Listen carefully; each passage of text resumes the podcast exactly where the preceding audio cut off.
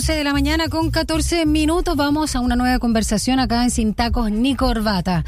El TPP-11 ya volvió a la palestra, como seguramente has escuchado. Este Tratado de Integración Económica Plurilateral de la región de Asia-Pacífico que involucra a 11 países fue suscrito por Chile en 2018 y desde entonces se discute en el Congreso generando diversas, diversas controversias. Tras el cambio de gabinete del gobierno, del presidente Boric, por supuesto, la actual administración se mostró un poco más abierto, aunque ha señalado Boric que no es parte de su programa, por supuesto, avanzar con el trámite en el Senado del TPP 11, y lo que ha generado, eh, en términos sobre todo político, división al interior del oficialismo, ya que algunos arguyen, eh, entre otros temas, que este tratado de libre comercio atentaría contra la soberanía del país, entre otros temas. Para ver los alcances del famoso TPP-11, sus implicancias y aspectos también eh, políticos, vamos a conversar con José Gabriel Palma, doctor en Economía de la Universidad de Oxford, doctor en Ciencia Política de la Universidad de Sussex y profesor de la Universidad de Cambridge. De hecho, vamos a conversar con él desde ahí, desde Inglaterra y también eh, profesor de la FAE de la Universidad de Santiago. ¿Cómo está José Gabriel Palma? Bienvenido, muchas gracias por conversar con nosotros. Hola. Aquí estamos, muchas, muchas gracias por la invitación. Gracias a usted, profesor, porque algo tan importante que de repente vemos las controversias, estoy a favor, estoy en contra, pero no sabemos bien eh, ¿Qué es lo que implica este tratado de comercio finalmente? ¿Cuáles serían los beneficios para Chile? Eh, se habla de bajas de aranceles para cerca de 3.000 productos. Son personas eh, que están a favor, sobre todo en términos de la exportación, para los sectores agrícolas, agroindustrial, forestal y pesquero. Pero antes de entrar en eh, las distintas visiones respecto al TPP-11, ¿cómo se puede describir en términos quizás neutrales? porque lo que se ha visto también es que nosotros tenemos con la mayoría de estos países, no estos 10, incluyéndonos a nosotros, luego salió Estados Unidos, ya tenemos de alguna forma tratados de, comercio independiente. ¿Qué implica el TPP-11 como gran paquete de tratado? Bueno, el, lo más importante del TPP-11, el, digamos, bueno, además su razón de ser, pero lo más importante del TP11 es que técnicamente no es un tratado comercial. Es un tratado sobre 10 cosas, una de las cuales es con lo comercial. O sea, un combo en que usted tiene que llevarse el paquete entero o si no se queda sin ninguna parte del paquete. Ah, los tratados comerciales tradicionales, los normales, que son los que, los que, por ejemplo, Chile tiene con cada uno de los 10 otros países que están en el tratado, y además también tiene con Estados Unidos, por si Estados Unidos un día vuelve, también tiene con Inglaterra, si Inglaterra entra, o sea, tiene con todos esos países. Por lo tanto, en esos tratados tradicionales, lo que se hacía era, bueno, se hablaba de cosas comerciales. Eh, la tarifa con que entraban los arándanos a Tokio y la tarifa con que entraban los autos japoneses a Chile. O sea, se hacía toda la cosa de la negociación comercial. De repente, a las multinacionales y a las empresas en este caso grande, eh, los grandes conglomerados chilenos, que son los más beneficiados con esto, se le ocurrió que, bueno, ¿por qué no, no hacemos otro tipo de tratado en el cual colocamos estas cosas comerciales que en general la mayor parte de la gente del mundo está a favor y le metemos calladito otras 10 cosas más que, ah, que, ojalá pasen, que no se noten, como ah, es como un paraguas que se metió todo el resto pero el resto viene como escondido bajo la falda de lo comercial. Entonces, lo fundamental que hay que distinguir es que uno puede estar perfectamente a favor de la parte comercial. Son cinco los 30 capítulos sobre el comercio, solo cinco. Los otros 25 capítulos es de cualquier otra cosa. O sea, uno puede estar perfectamente a favor de la parte comercial pero en contra de que se le metan todo el resto de las cosas que no tienen nada que ver con lo comercial, pero que se meten ahí que ojalá pasen calladitos detrás de lo comercial. Entonces, ese es el problema del TPP. Es, un tratado que es distinto a los tratados anteriores. Es un tratado que tiene una finalidad distinta, que al final para la gente que propuso el tratado, y podemos conversar después quién fue el que lo propuso y cómo se originó originalmente, porque el cuento que le cuentan en Chile es bien distinto. Le puedo contar cómo se originó. Perfecto. El objetivo de ello era el otro 25 capítulos. Entonces, para que eso sea vendible, le agregaron un apéndice comercial. Profesor, antes de que nos cuente esta génesis, porque sí nos interesa saber eh, finalmente el, el, verdadero leitmotiv del TPP-11, hablemos a grandes rasgos cuáles son esas otras o cláusulas o eh, eh, estos otros ingredientes de este combo que podría llamarse de estos, estos puntos que usted señalaba, estos 10 puntos. ¿Qué otras cosas y que ciertamente generan eh, por lo mismo no solo suspicacias, sino de frentón rechazo de ciertos sectores cuando se habla de la propiedad intelectual, de la soberanía del país, del medio ambiente, además en estos tiempos, de, de otros temas que están relacionados más allá del comercio, como usted señala? Como le digo, hay por lo menos 10 más. Primero, para contarle rápido lo del génesis, la génesis, porque tiene que ver con esto. El tratado partió con un acuerdo entre el Departamento de Estado en Estados Unidos y dos tipos de multinacionales en Estados Unidos. Solo dos. La del entretenimiento y la farmacéutica, que son las dos tipos de multinacionales que lo, le interesa mucho el tema de la propiedad intelectual. Y ya teníamos un concepto de propiedad intelectual bastante específico, pero ellas querían un concepto de propiedad intelectual mucho más eh, restrictivo. Entonces, esto partió eso. El Departamento de Estado quería aislar China, entonces el tratado partió con la condición de que China no entrara, y del punto de vista de las multinacionales del entretenimiento y la farmacéutica partió con una nueva definición de propiedad intelectual que es altamente dañina incluso para la generación de conocimiento, del conocimiento. Ojalá podamos escuchar eso después. O sea, una cosa es darle eh, beneficio a aquellos que hacen, a aquellos que inventan, a los, crea, a los creadores. Otro es hacerlo negándole el acceso al conocimiento al resto de la gente. O sea, la forma en que se hace la propiedad intelectual es incluso dentro de la teoría económica neoclásica, la que informa este modelo, la más ineficiente de todas las formas posibles. Entonces, una de las cosas que agrega uno de estos otros temas que se meten es un concepto diferente a propiedad intelectual y que es altamente dañino, no solamente para nosotros, sino es dañino para la creación de conocimiento. O sea, ahora en la pandemia, todo el mundo sabe, hay una cantidad enorme de gente que de hecho murió por no haber tenido acceso a, a vacunas, que hubieran tenido acceso si las fórmulas de las vacunas hubieran sido abiertas. Pero obviamente las farmacéuticas no quisieron hacer eso, a pesar que recibieron miles de millones de dólares de subsidios los gobiernos para desarrollar su fórmula. Otro concepto, ¿Sí? otro, otra de las cosas que le agregan, que es lo más dañino de todo, es que inventan de la nada un concepto que nunca había existido en, en, en, en, lo, en los tratados comerciales, que es el concepto de expropiación indirecta. Indirecta. ¿De qué se porque trata? siempre los Chile ya había firmado otros tratados contra la expropiación directa, o sea, se podía expropiar, pero había que pagar valor de mercado. Y eso se decide en corte internacional. Eh, cortes bien brujas, después vamos a, podemos discutir eso, pero eso ya está ahí y estaba hace mucho tiempo. Pero ahora inventaron el concepto, y esto García Marquiano, inventaron el concepto que es de propiedad de expropiación indirecta. ¿Y qué es lo que es este concepto? El, el TPP dice, si cualquier acción de gobierno, por ejemplo, nueva legislación del medio ambiente, por ejemplo, nuevas cosas sanitarias, nueva eh, forma de, eh, de, determinar el tipo de cambio, eh, control de capital, un salario mínimo que sube más de, más de lo que a las multinacionales les gusta, hacer política industrial. O sea, cualquier medida que tome el gobierno que afecte la rentabilidad de las multinacionales, ellas tienen derecho a compensación. Y la forma en que lo define es una forma muy restrictiva, define eso con lo que dice, que cualquier acción, eh, y esto es textual, estoy, estoy citando textual, okay. cualquier acción de gobierno que afecte las expectativas razonables de retorno de la inversión, amerita compensación. O sea, no solamente que afecta la rentabilidad actual, la que, la que existe, sino la que ellos creen que van a tener. Razonablemente van a tener, claro. A ganador van entonces. entonces. Cualquier cosa que afecte eso, ella pueden llevar al gobierno chileno a estas cortes que son cortes de fantasía, son una burla.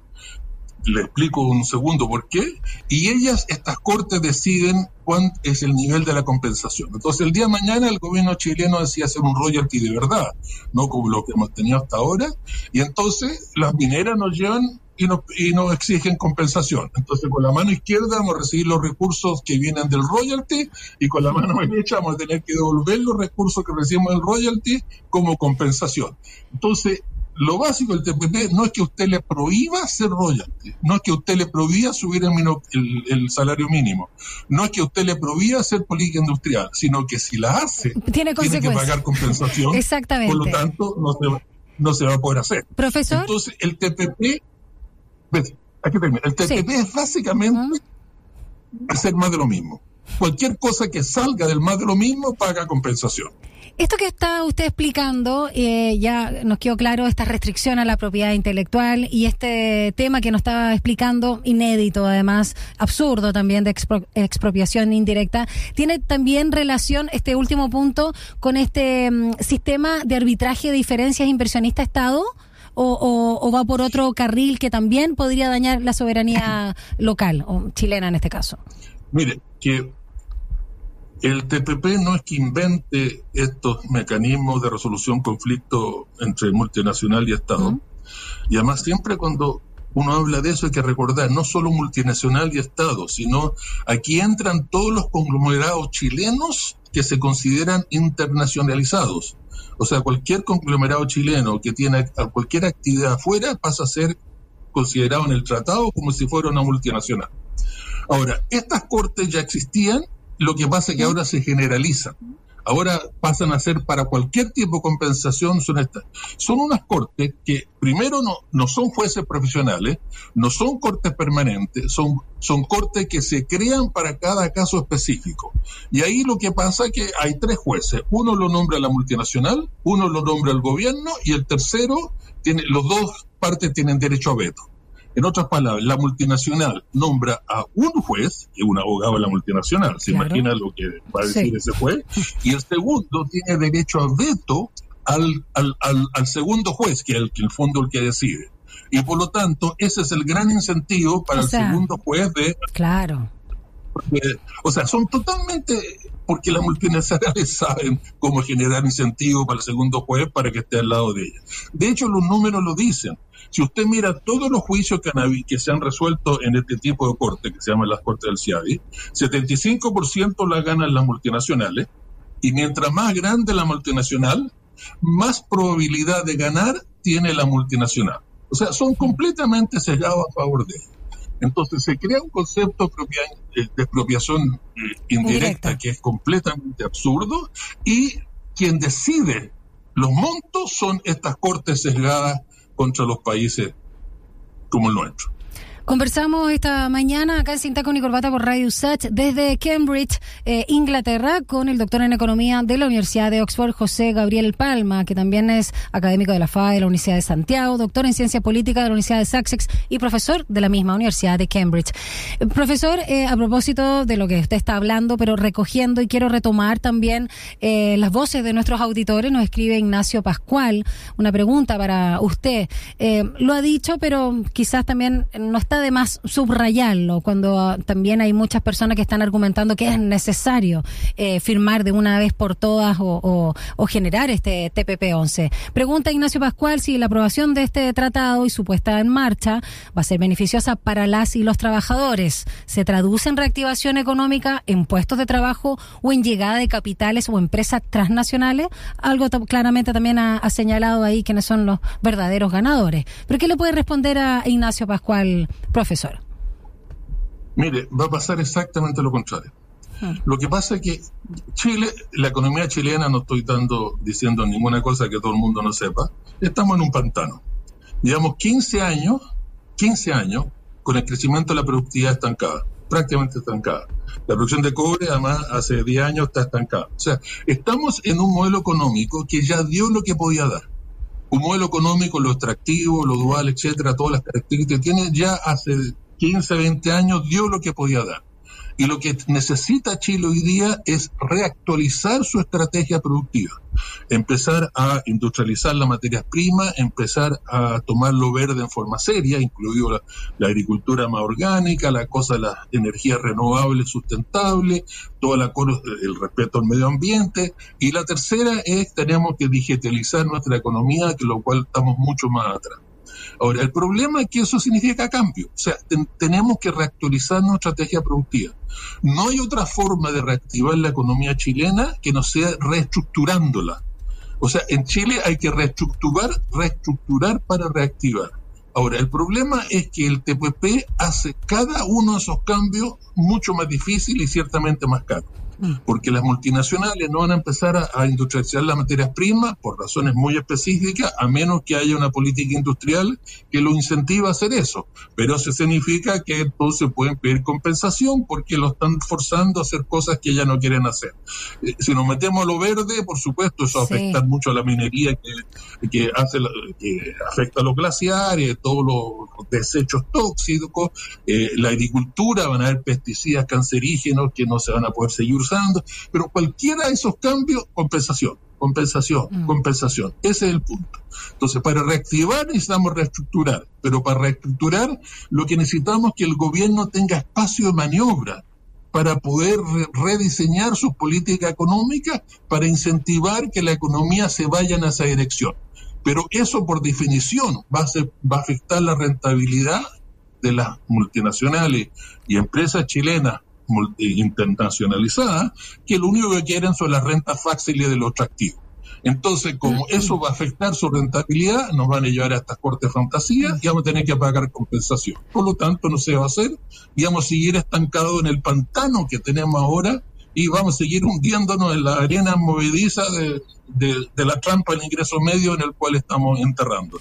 Profesor, tomando sus últimas palabras y para cerrar la conversación y viendo también aquí en pantalla, ¿no? Donde el presidente Boric ya se reunió con los empresarios estadounidenses, está ahí con el ministro de Hacienda, Mario Marcel, y también lo que ha dicho últimamente en relación a algo que es verdad. Él no solo cuando era eh, dirigente o, ya diputado estaba en contra del TPP-11, sino ahora en su rol como mandatario, eh, dicho no es parte de su programa, pero que eh, de alguna forma el espacio al Senado, donde sabemos, además el Congreso en general, no solo el Senado, eh, no es mayoría el gobierno.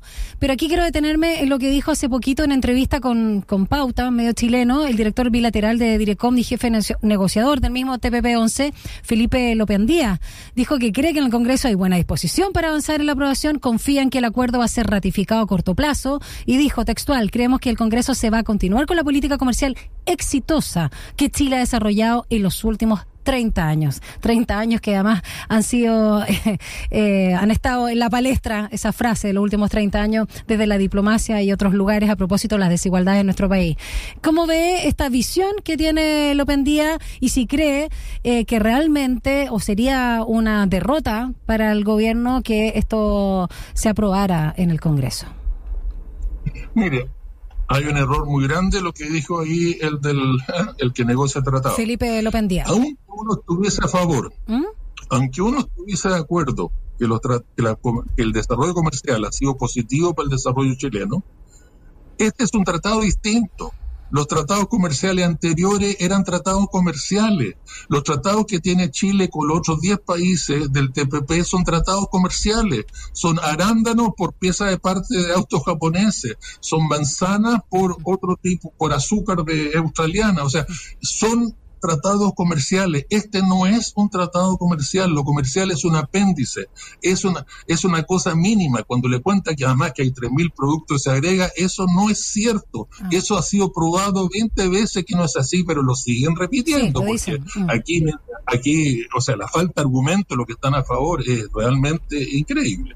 Entonces, primero, este no es un tratado comercial de los normales, por lo tanto, el hecho que los otros hayan sido exitosos no implica que este vaya ser exitoso. Y segundo, el punto es fundamental es, del punto de vista del gobierno es el siguiente. Todos sabemos que los diputados Jackson, Vallejo y Boric votaron en contra en el cuando, esto pasó en la Cámara de Diputados, y no solamente votaron en contra, ellos lideraron la campaña contra el TPP. Y las cosas que dijeron contra el TPP son realmente, hay que, hay que recordarlas, o sea, son realmente fuertes. Ahora, lo que pasa es que perdieron el plebiscito. Este es un ¿Fuertes y justas? ¿Eran justas? ¿Eh? ¿Perdón? ¿Eran justas? Más allá de fuertes, ¿eran justas?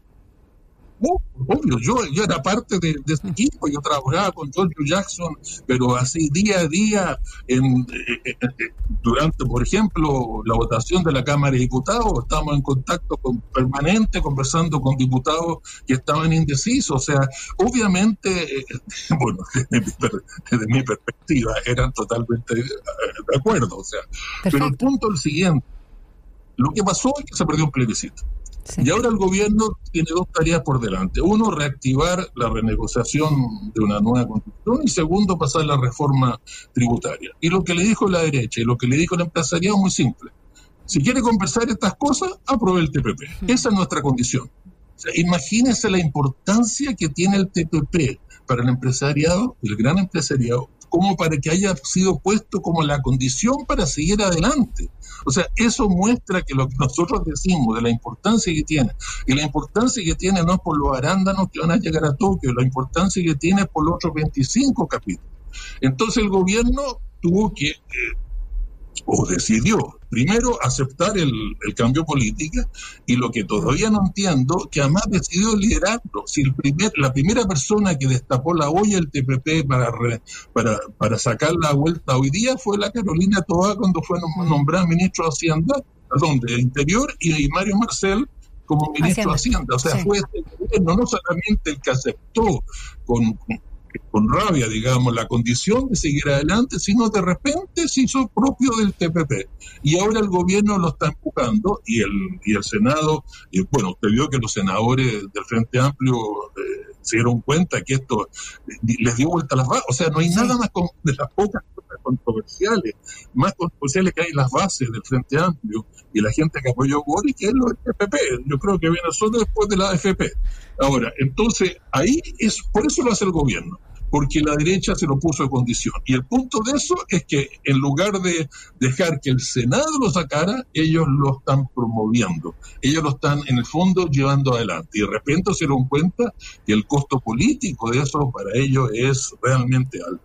Pero acuérdense, el TPP son cinco capítulos comerciales, 25 de otras cosas que no tuvimos tiempo de conversar.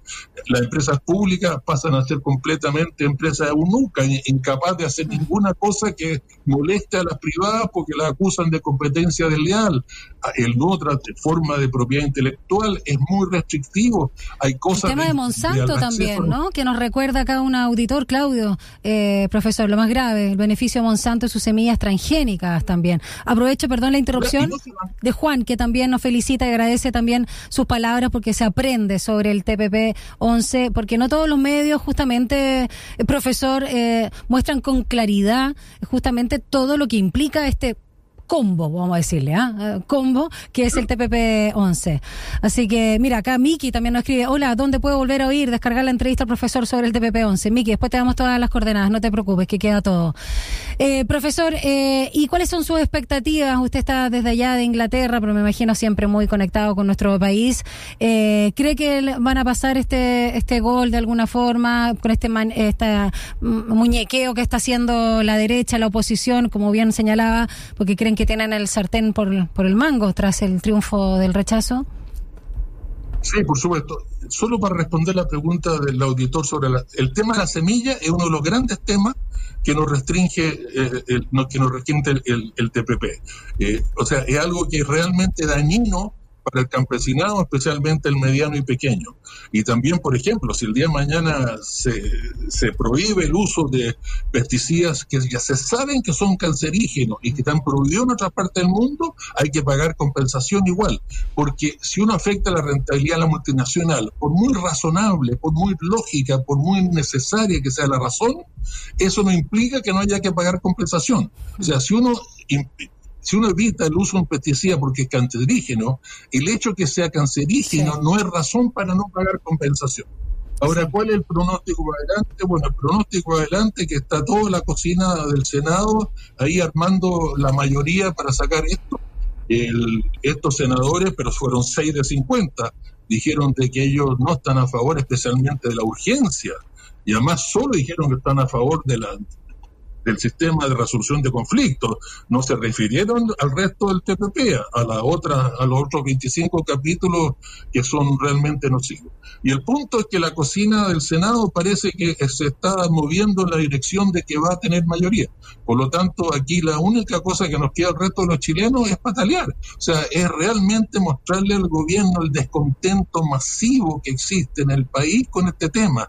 En las bases del, Frente Amplio, en, el, en, los partidos centro-izquierda, incluso en mucha gente de, derecha, porque se da cuenta que estas pérdidas de soberanía esto es una camisa de fuerza para la política económica, esto es algo que nos va a dificultar el reestructurar para reactivar no va a dejar en el pantano que estamos hoy día en nuestra economía y no nos va a dejar salir. La gente ya se está manifestando en las calles, ciudadanos comunes y corrientes, también organizaciones de, por ejemplo, Chile sin TPP, entre otros, a propósito de que si bien, reitero, Boric afirmó que el TPP no es parte de su programa, está esta situación lamentable que se está viviendo tras la derrota del plebiscito.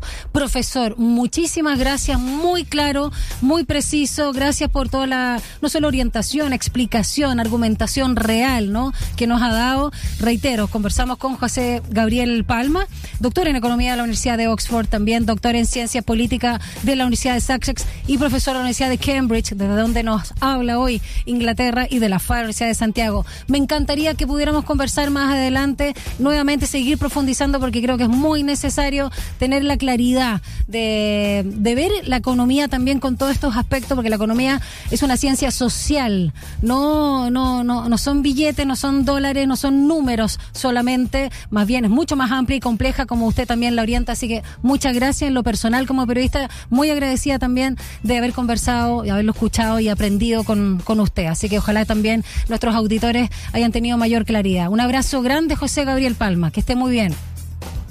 Y muchas gracias por la invitación. Muy amable. Chao.